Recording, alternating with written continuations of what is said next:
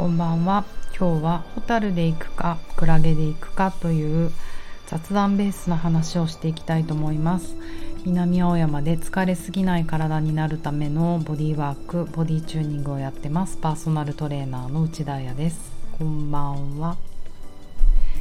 土曜ですけど皆さんいかがお過ごしですか？私は今日はねグループレッスンやってまあその後パーソナルトレーニングやってなんかね土曜日一番声が枯れてますね。でも天気も良くて東京は結構いい日だったんじゃないでしょうか。話したい人といっぱい話もできたし。うんうん。そんな中で最近の話なんですけれどもえーとまたお父さん話になっちゃうんですけどお父さんと共同でやらなきゃいけないことがあってまあな、うん、とあるものを作らなきゃいけないそれにあたって名前を付けなきゃいけないっていう宿題ももうなんかそんなの1年以上前の宿題なんだけど今年のまだ11月になっても私やってなくてとうとうもう締め切りが昨日だったんですよ。でやっぱりね名前を付けるってすごい緊張しますよね。でも私がいつも思うに、まあ、それについても思うんだけどあんまり意味のないものにしたいと。こう、うん、主張がすごい「サトシ」とか「あや」とかそれじゃあ人間なんだけど、うん、でもなんかちょっと恥ずかしい「シューティングスター」とかそういうの嫌だなと思ってて。ででもあの決めてたんですよもうずっと。私あのクラゲが大好きで。もう絶対クラゲって思っててでしかもあの最近読んだ最近じゃないなあの読んだ本の中であの不老不死のクラゲがあるいるって皆さん知ってます？それをベニクラゲと言うんですけどいいじゃんベニクラゲでって思ってたんだが、まあ、よくよく考えてくるとベニクラゲって結構やっぱね「ゲ」って最後につくのが気になり始めちゃって「モバゲ無理ゲー鼻毛。なんかね。しかもなんか不老不死とかめっちゃ意味が強すぎるなと思って欲深すぎる。恥ずかしくなってきちゃったからやめようと思って。でももうタイムリミット一晩で考えなきゃってあのざわざわしてた時にこの2日ぐらい前のラジオでも言われたんですけどああのお話しさせていただいたんですけれどもなんかお父さんが突然海ほたるに行きたいとか言ってたからえなんかよくわかんない。海ほたるって何だろうと思って。でもなんかちょっと可愛いかも。ホタルってお尻が光るやつですよね。あ可愛いじゃんそれと思って。でいろいろこうネットで調べていったら楽しい情報がいっぱい出てきてあのクラゲは蛍光なんですって。でもホテルはホテルじゃない間違えた。ホタルは発光。これ違いは何かっていうとまあうんクラゲは基本的には要は蛍光って人から光をもらって反射してそれで光るってことですよね。超ざっくり言ってます。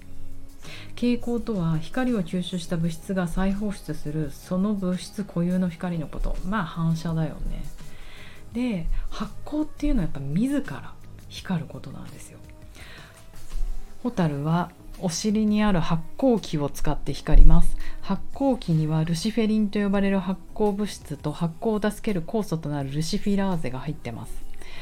ルシフェリンがルシフィラーゼの触媒作用によって体の中のエネルギー源 ATB さらに ATP か。さらに酵素と反応して発光する、うん、なんか難しいけどとにかく源氏ボタルとかお尻がピカッと光るのは自ら光ってる。それに比べてクラゲってやつはあの外からの光の反射で蛍光なんだって思ったらなんかホタルの方が素敵に見えてきちゃって。あの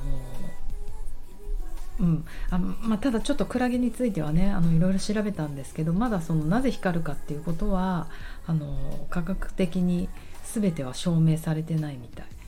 うん、光るクラゲで最近誰かがノーベル賞を取ったぐらいなのでいろいろタイプいると思うんですけどこれはねおわんクラゲっていうことについて言ってます。おわんクラゲとゲンジボタルを比較して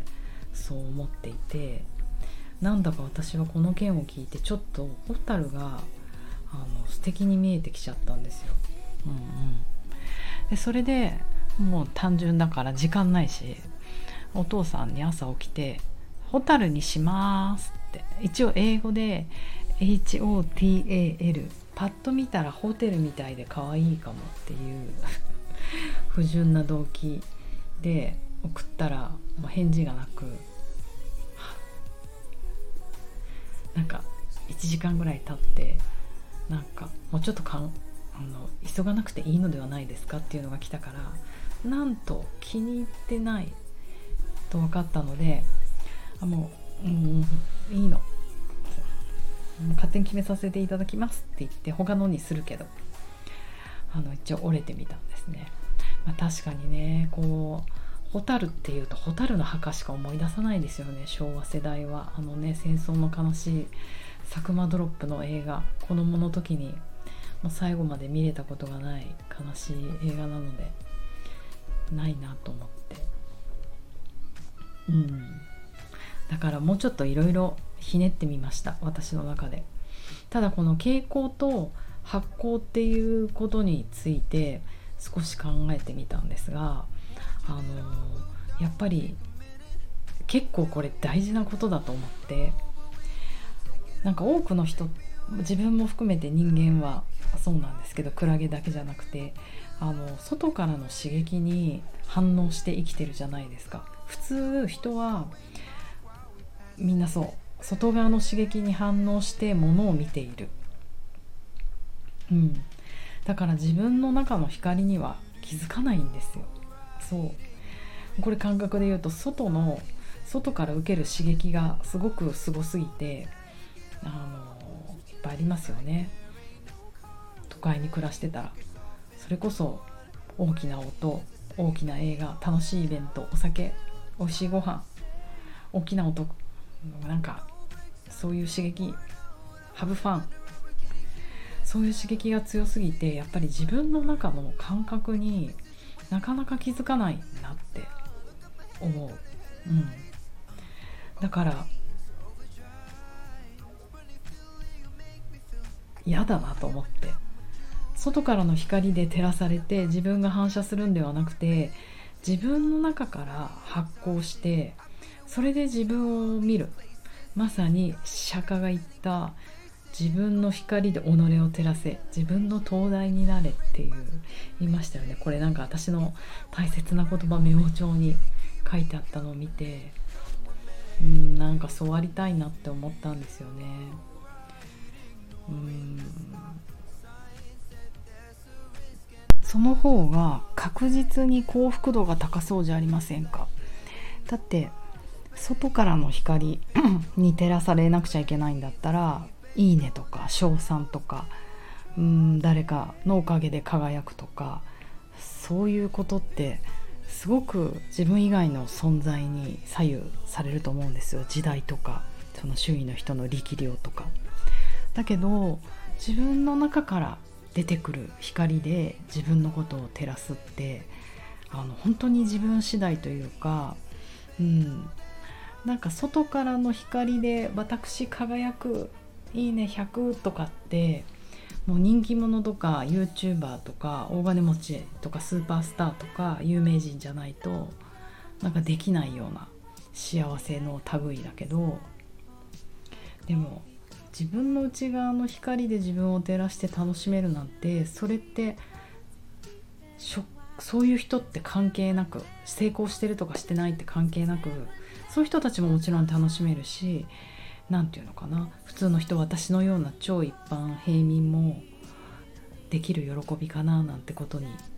気づいてしまって。めっちゃいいじゃんこれと思って。でもホテルがホテルじゃないホタルが NG で一応ね面白いなと思ったのでフランス語で何て言うんだろうホタルって思ったらリュシオール。さっきのルシフェールとか言ってましたもんね。あの物質が光る物質が。だからデュシオルなんだけどもうちょっとキモい。あのちょっと私とお父さんのなんか名付けるものがリュシオルとかいうのまずお父さん絶対覚えられないから発音できないし。でもういいよ。英語でと思ったらファイヤーフライなんですよ。それもちょっとテンション高すぎるなと思って。ファイヤーフライ。なんかちょっとねお恥ずかしいい、うん、違う方向性で私の中で恥ずかしい。なと思ったので結局 shine shine 光ってほしいからシャイン by its own light パキって言っちゃった。shine by its own light shine by its own light shine by its own light ちょっとアスワードの shine っていう曲があるんですけどあれ歌いながらいろいろ考えて shine like a star だったけどアスワードは。私は shine by its own light なのでオウンライトっていう名前にしました。どうですか？皆さん。なんか狙い通りわけがわからない。意味がない。なんかありそうでない。でもその辺にもありそうみたいな言葉になったなと思って一応お父さんにカタカナで「オウンライト」にしました。喜んでもらえると嬉しいですっていうこう有無をよさんメッセージを送ったら謎に「エクセレント」ってカタカナできたので。なんか良かったなって思いました。はあ、もうやらなきゃいけないことをずっとずっとやってないことが結構なストレスになってたから一個手放せて嬉しいしなんかね自分の中の、ね、その光とかそういったものになかなか気づけないけどそういうのをねこの11月は探していこうと思いました。ねなんか私の仕事もそういうことをお手伝いできる仕事であるといいなとか思ったりでは土曜の夜良い夜を Maybe I'm stuck, maybe I'm